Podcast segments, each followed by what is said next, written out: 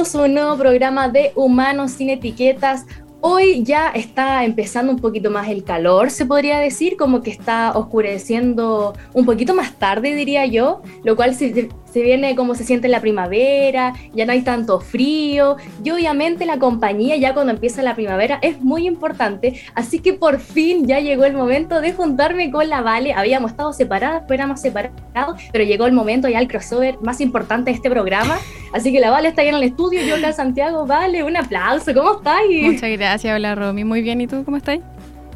Bien, aquí estamos Cuéntame eh, cómo estás tú, cómo te has sentido en la semana, el frío allá en Conce, ¿cómo está?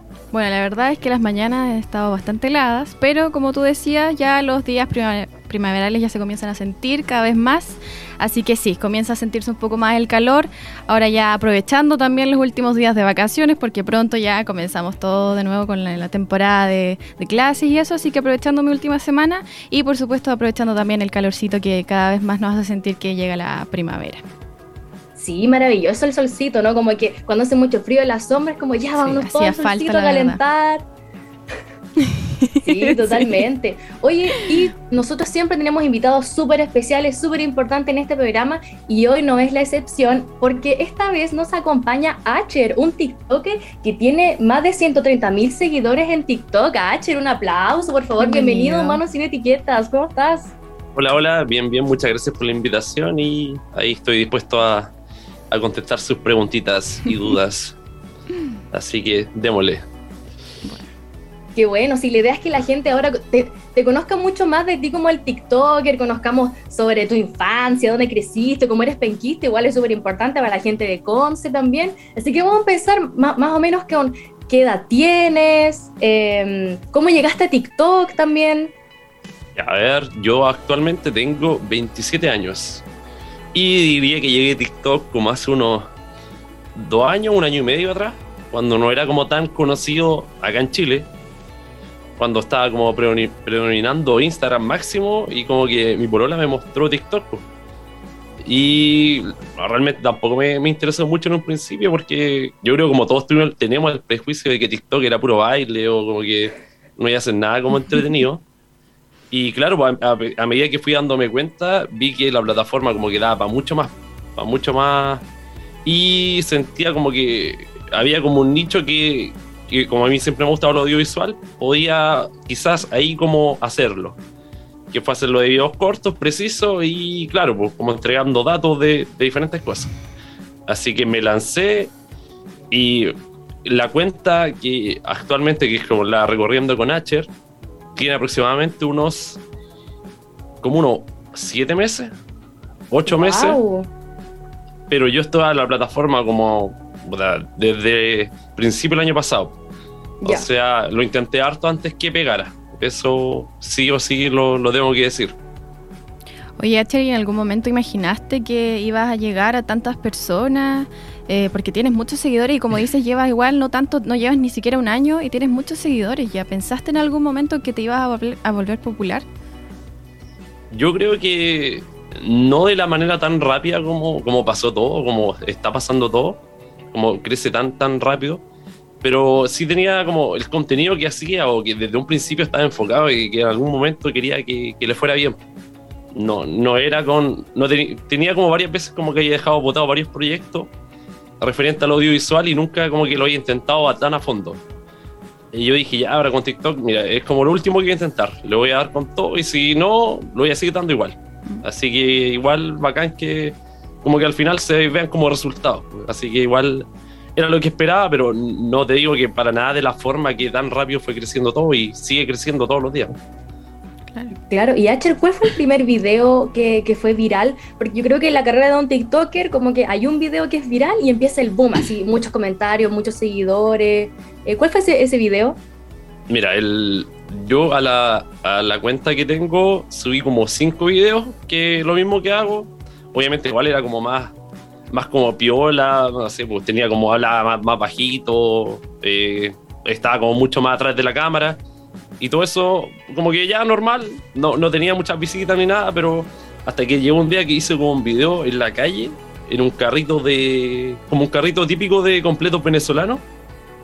Y yo, realmente soy bueno para comer de todo, todo no soy re Y me encanta comer en la calle. y hice ese video del carrito y ya lo subí, ya tranquilamente, no pasó nada. Y claro, pues después como típico que el video explota de la nada y te das cuenta que, no sé, toda la gente estaba viendo el video porque el que me hizo el completo no usó guantes. Y como que estaba con las manos así, ah. mano al aire, mano pelada. Y todo, ah, qué asco, qué asco, qué asco, qué asco. Y, bueno, fue tanto, se hizo tan viral que eso empujó a todos los otros videos que estaban atrás y empujó a todos los que vinieron después.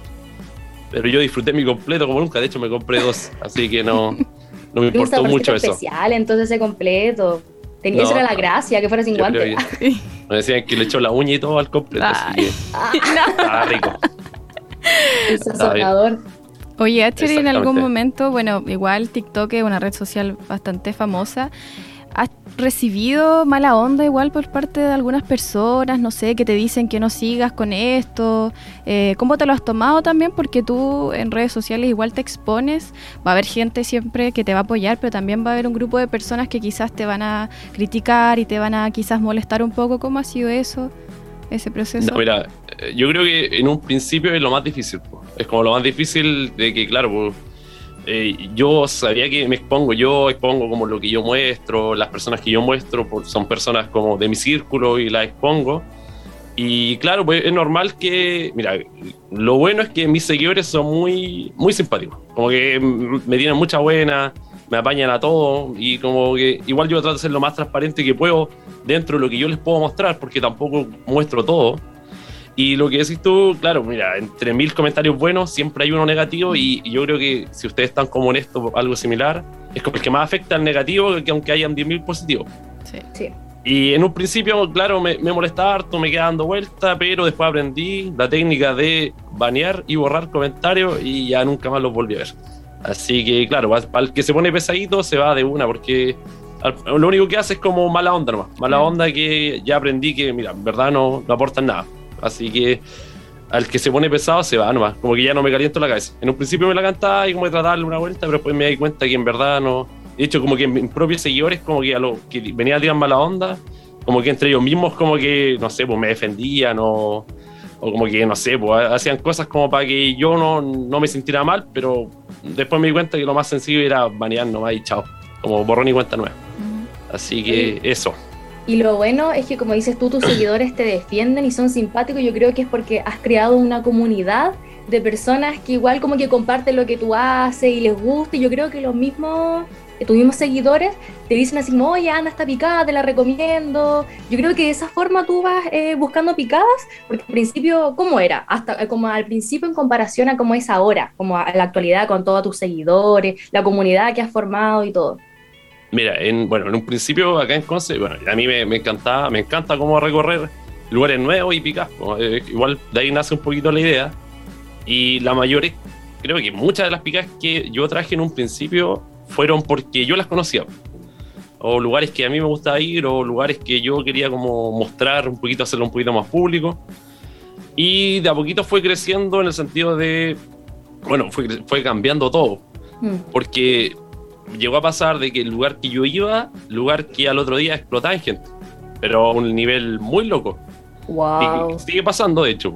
Como que yo voy a un lugar acá en Conce, subo el video y al otro día cierran antes porque se le acabó todo. Eh, ya, pero la cosa es que en un principio yo hacía todo esto desde mi, desde mí todo, así como yo voy al local, eh, compro el producto, le hago un video promocional, llego a mi casa, lo edito, lo subo y al otro día el producto, no sé, pues le da la raja al local y, y a mí, mira, en verdad no me dan ni las gracias, pero en verdad no me importaba tampoco. Porque yo estaba como, mi plan era crecer nomás.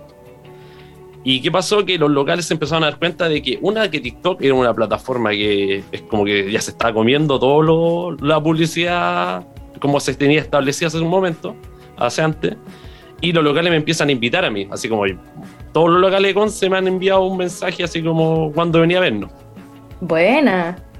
Y claro, yo empecé a aceptar las invitaciones, empecé a ir, pero obviamente siempre con un filtro de que yo quería mostrar algo que en un principio quería saber, como la ley que tengo es como, yo iría, si, si es que, no sé, por mí, iría a ese local si es que no me están invitando.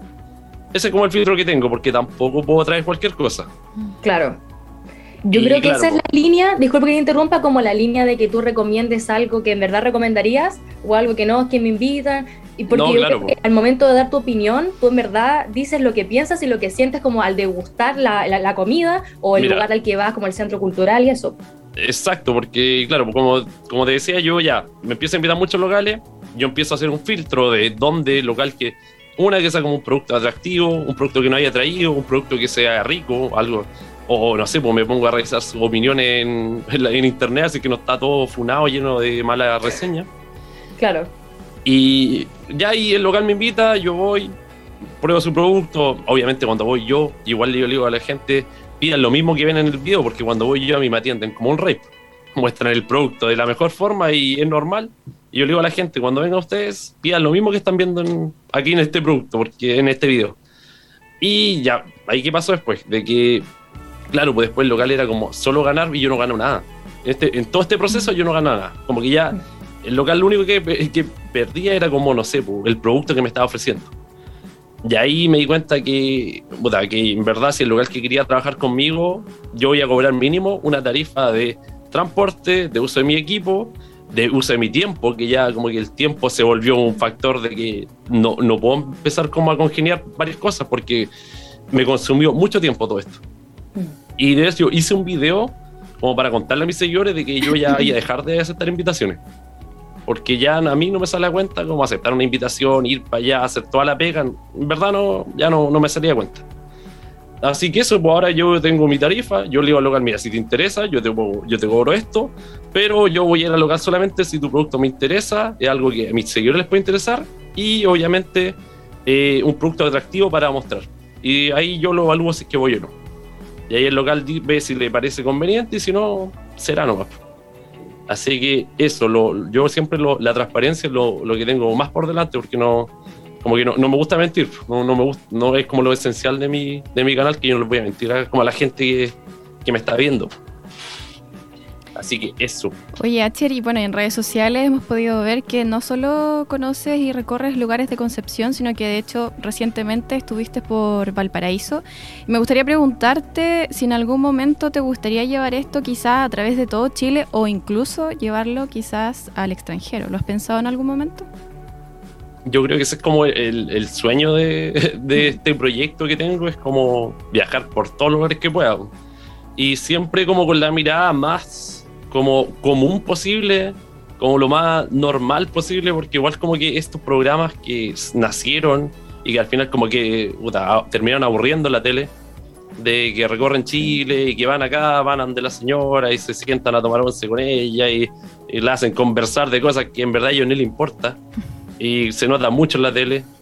Mm. Y siempre como mi contenido que yo hago es como que trato de hacer lo más normal posible, así como si yo voy a un local, yo, mira, te voy a decir lo que yo estoy viendo de la normalidad, tampoco te voy a contar como algo así como una historia que yo no sé, o te voy a mentir como un cuento, oh, esta comida viene de África y no sé, que porque en verdad yo no sé.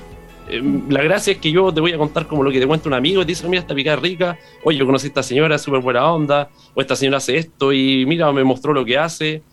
Y claro, pues eso son como, como si estuviese, sería lo ideal. Siempre yo, obviamente, como que no, no sé, todos los días se busca como una nueva oportunidad en esto como mundo de influencer, algo muy raro. Pero eh, claro, pues, como digo, me gustaría sí, pero con una mirada totalmente diferente. Yo creo que si veis mis videos podéis cachar como para qué lado me gustaría como apuntar. Es que, es que sabes qué pasa, Acher, es un punto súper importante que como dices tú, la televisión, claro, se ve todo más falso. Yo creo que esa es la gracia que tienen las plataformas, ya sea TikTok, ya sea Instagram o YouTube, que tú en verdad puedes subir algo mucho más auténtico y eso es con lo que la gente conecta y se ve la autenticidad. Porque como dices tú, eh, claro, eh, es la transparencia de que tú no vas a recomendar algo que en verdad no te gustaría y eso es en donde tú conectas con la comunidad, pues esa es la gracia. No sé qué opinas tú como de eso finalmente. No, de toda la razón. Si al final las plataformas es por algo que se están comiendo como a, no sé, a la televisión, a, a, muchos medios tradicionales, pero claro, es la transparencia nomás, pues, como las libertades que te dan de que cualquier persona puede grabarse ahora en la calle y, y, decir que le pareció algo que está bien o que está mal, pero tiene puntos negativos y tiene puntos positivos, pero bueno, yo feliz de que por lo menos las caras de la tele ya puedan ser como cambiadas en un tiempo más allá. Y eso, eso es lo que me gustaría preguntarte, disculpa, Vale, ¿qué pasa si es que algún, sea, algún canal regional te ofreciera seguir haciendo lo mismo que tú haces en TikTok, pero en un programa de televisión? ¿Lo harías, pero tendrías alguna, no sé... me, voy, me voy de una a la tele. Claro, pero ¿te gustaría? No, no, mira, en verdad me gustaría la estabilidad, me gustaría la estabilidad, pero yo no dejaría mi, mi canal de TikTok. Yo no podría tampoco, yo en caso que venga un proyecto así, yo igual tendría mi directrices claras de lo que quiero mostrar y lo que no quiero mostrar. Tampoco me, yo me transformaría en un robot televisivo que repetiría como un guion. No, no me interesa. En ese punto, si fuera así, no me interesa, pero si se me da la oportunidad de que sea como eh, algo como lo que yo hago, pero de una forma más, no sé, más estable, sin que se me, se me, como, se me guíe hacia dónde tengo que ir, yo perfectamente lo haría. Claro, y la gracia es que hay, como más producción, ¿cachai? No tendrías que editar todos tus videos. Yo creo que eso igual es como un tiempo que, que, se designa a otras personas. Sí, porque, sí, no, toda la razón. Pues sí, al final yo hago videos como varios tipos de videos, como los de comida, los de lugares, los de conociendo gente. Y todos esos videos los hago todo yo, pues, todo, todo, todo yo. Y claro, los lo, de más producidos son cuando visito lugares. Y si te fijas, igual me da risa porque yo grabo como una toma caminando. Y claro, pues ahí como está la contratoma de que yo vuelvo corriendo a buscar el celular y lo tomo y vuelvo y acá pongo en el otro lado y hay como 10.000 tomas de yo corriendo a poner la cámara en otro lado. Y claro, sería lo ideal como hacerlo de una forma mayor, de mayor escala, pero siempre manteniendo como la, mi, perfil, claro, no más, nada más que eso. Oye, Acheri, recientemente te titulaste antropología, ¿verdad? Eres antropólogo ya. Ya soy antropólogo. ¿Y te gustaría o te ves en algún momento compatibilizando esto que haces en redes sociales con tu profesión? Yo creo que parte de, lo que he alcanzado o, el método que, que, como que me acerco a las redes sociales nace de la antropología. La, antropología tiene, no sé si conoces la etnografía. Etnografía. No, la verdad es que yo no. No, a ver, ilumínanos, por favor. es una, herramienta fundamental de todo antropólogo. Que significa cuando yo me meto como a un, a un núcleo de personas, ya sea una comunidad pequeña, grande, una ciudad, el antropólogo tiene que saber adaptarse a dónde, se, a dónde está entrando.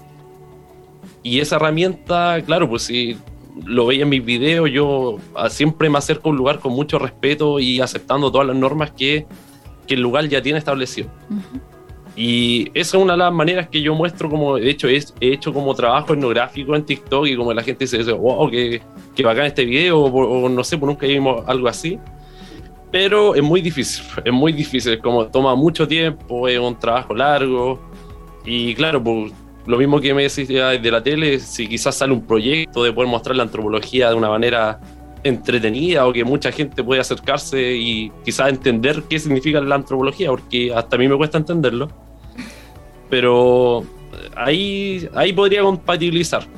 Pero si me voy como a hacer solamente video antropológico en TikTok, por mí actualmente, por mi tiempo, no, no podría. No podría. No podría porque es un tema muy complicado que tampoco me gustaría como tomarlo a la ligera. Claro, ¿y cómo tú, eh, hablando del tiempo, compatibilizas el tiempo como de grabar en TikTok o como el trabajo y todo eso? ¿Cómo lo compatibilizas? Yo actualmente salí de mi carrera este año y dije, le voy a dar full a las redes sociales. Esa es mi mentalidad. Yo este año le voy a dar full a TikTok, a full a lo que salga, a lo que consiga. Y si no sale, me voy a buscar pega con mi carrera. Así que actualmente, es que mira, te digo que como el ritmo que tengo, también me gusta ser bastante constante y no, no podría compatibilizarlo con otra cosa actualmente. Así al ritmo que llevo ahora no puedo. No, no, no puedo y tampoco en el caso de que lo haga bajaría como o la calidad o la constancia. Así que, como digo, este año es como el año de prueba que voy a tener, a ver hasta dónde llego y ahí después me voy a plantear si es que vale la pena o no. Bueno, Oye, qué, interesante en verdad como la manera en la que tú aparte llegaste, como empezando con las picadas y después cómo fuiste evolucionando como a, ver, no sé, como el tema del gimnasio, que ahora hace poco subiste que fuiste a un gimnasio en Concepción, eh, ¿cómo fuiste cambiando como allá a sectores culturales y todo? ¿Cómo se te ocurrió también eh, esa idea? Es que yo creo que el, nicho de, de TikTok estaba como en las picas, pues como que a mucha gente le gusta ver los lugares de comida o decir a dónde podemos ir el fin de semana. Y a, pesar como que me gusta, yo tampoco me quería encerrar en eso. No quería como encasillarme en, en solo locales de comida, que en un par de meses ya voy a caer a todos los de Conce y no, no voy a tener dónde más ir. Sí, podemos. Pues, y así que no, yo, yo sabía que quería como diversificar mi, mi contenido y como mostrar cosas diferentes, mostrar, eh, no sé, por el gimnasio, mostrar que voy a un panorama el fin de semana. Eh, yo creo que la plataforma te da como para muchas cosas y he, tratado como de adaptar el contenido para, para que sea como lo más... Eh, mantener como el orden de lo que hago siempre. Ahí como el guion de lo que, de lo que voy haciendo. Ya. Oye, qué buena, en verdad que ha sido súper interesante este primer bloque. Hemos conocido de Tonizos en TikTok y todo, pero como esta es una radio, nosotros siempre vamos a estar escuchando su musiquita por ahí, su temita. Así que vamos a una pausa musical y ya volvemos con la Vale y obviamente con Achet. No se vayan.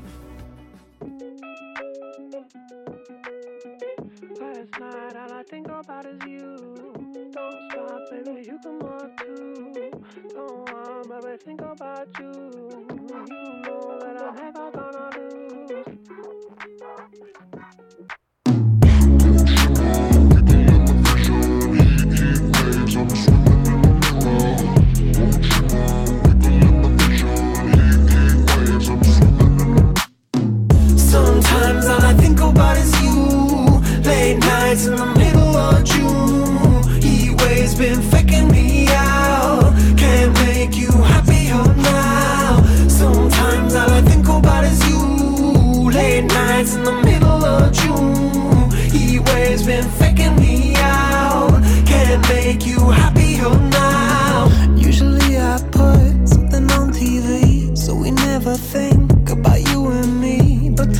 See our reflections clearly in Hollywood, laying on the screen. You just need a better life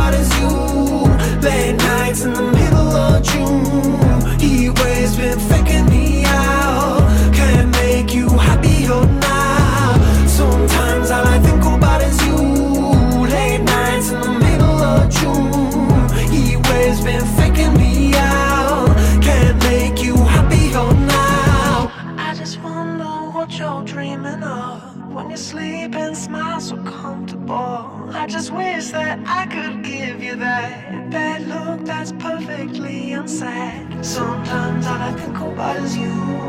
Late nights in the middle of June. He waves been faking me out. He waves been faking me out.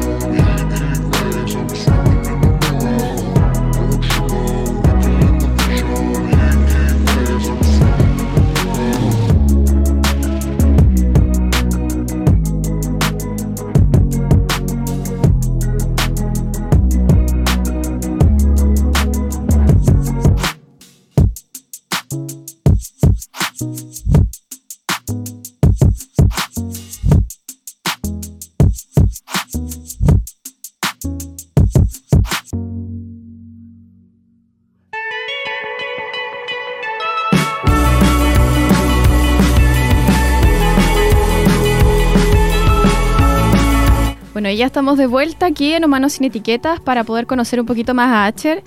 Y me gustaría preguntarte ya, bueno, ya sabemos, ¿cierto?, que TikTok es la red social que más utilizas tú. Y por lo mismo también me gustaría preguntarte, ¿qué crees tú que es lo mejor, pero también lo peor de utilizar TikTok? Ya, lo, mejor, yo creo que fácilmente digo que el algoritmo de TikTok es algo que encuentro maravilloso, porque lo puede ver, no sé, pues, el algoritmo de mi mamá le muestra cosas que yo nunca en la vida voy a ver. y claro, el algoritmo mío y el de mi primo y el de mi hermano son totalmente diferentes todos. Y son videos como muy, eh, no sé, pues la, plataforma sabe cómo agarrarte bien para que estés dos horas bajando y no te des ni cuenta. Eso no sé si es bueno o malo, pero yo lo encuentro sorprendente. Claro. Y lo malo. Eh, lo malo yo creo que cae como en la. En lo malo de todas las redes sociales, pues de lo superficial, lo fácil que es como eh, esparcir mentiras, lo fácil que las fake news. Eh, no sé, igual como que TikTok cuando yo entré hace dos años, un año y medio, no había, no había nada de, mala onda. Era, era muy chistoso porque tú entras a un video y tú decir, oh, este video lo, van a hacer peor, y tú entras y como la gente muy buena onda. Sí, y a medida que se fue masificando y fue como moviéndose el público, llegó, empezó a llegar un nuevo público, como que la mala onda se instaló, brigio en TikTok, así como, no sé, pues gente que... Me acuerdo que antes TikTok era como una plataforma para, no sé, que te mostraba mucha gente con diferentes discapacidades, que eso actualmente ya no se ve nada. Pero antes en TikTok, hace un año y medio, dos años, era como muy, muy normal ver como gente con diferentes capacidades mostrando su día a día, su rutina, como, como hace cosas cotidianas y la gente muy buena onda. Y ahora, ejemplo, te, cuento que si veía algo así, está lleno de comentarios mala onda, lleno de, no sé, comentarios que se burlan. Y eso fue bajando un montón. Como ya, ya no se ve, y ahora que me acuerdo, ya no se ve como ese tipo de contenido en la plataforma. Así como digo, yo creo que lo malo de TikTok es como lo que malo de todas las redes sociales, el, el anonimato que te entrega, como un comentario, que hace detrás de la pantalla y, y poder comentar lo que queráis sin ninguna culpa. Es algo típico de todas las redes sociales. Pero en sí, si se ocupa bien, yo creo que es muy buena. Yo creo que es muy buena, pero como todo tiene su cara y sello. Oye, Acher, y mm, bueno, me estuve revisando y vi que tienes un canal de YouTube. ¿Por qué lo dejaste? lo, está, muerto, Sí, hace como dos meses ya que no subes nada. Pero ¿a qué se debe eso? ¿Por qué fue que no seguiste subiendo videos ahí? Yo creo que eh, simplemente por tiempo y mucho trabajo, porque mm. en, TikTok, claro, pues es un contenido que yo ya sé hacerlo en el sentido de sé mi formato, sé que son dos minutos, no puedo pasarme más de mucho tiempo. Y YouTube como que potencia mucho actualmente un contenido de mínimo 10 minutos y tiene que ser bueno, un contenido bueno. Si queréis como en YouTube tener algo como para destacarte, tienes que hacer un buen trabajo actualmente. Mm. Y eso toma mucho tiempo. De hecho, los dos videos que tengo ahí, yo creo que son los dos mejores videos que y por eso están ahí. Pero requiere mucho tiempo y aparte, si te fijáis en YouTube, la idea de YouTube es que tienes que llegar mínimo a todo Chile, un contenido que te identifique en todo Chile mínimo, si yo quiero ser alguien en esa plataforma. Y la mayor cantidad de mis videos son videos que están centrados en el sector de eh, región del Biobío. Y así que, como digo, si quiero hacer como ese contenido, tengo que una diversificarme y otra tener el tiempo de hacer algo que dure mínimo 10 minutos y que sea, o yo lo considere que sea bueno. Así que... es que ahora yo creo que lo que pasa también es que YouTube ya se profesionalizó mucho más en comparación con TikTok, porque claro, como dices tú, en TikTok uno mismo se puede editar como en la misma aplicación, tú vas subiendo los videos y es, facilita. En cambio en YouTube, pero si no tienes una buena cámara o un buen micrófono que se escuche bien, eh, como que no llama tanto la atención. pues Mira, y hablando de esos mismos detalles, yo todos mis videos los hago para celular.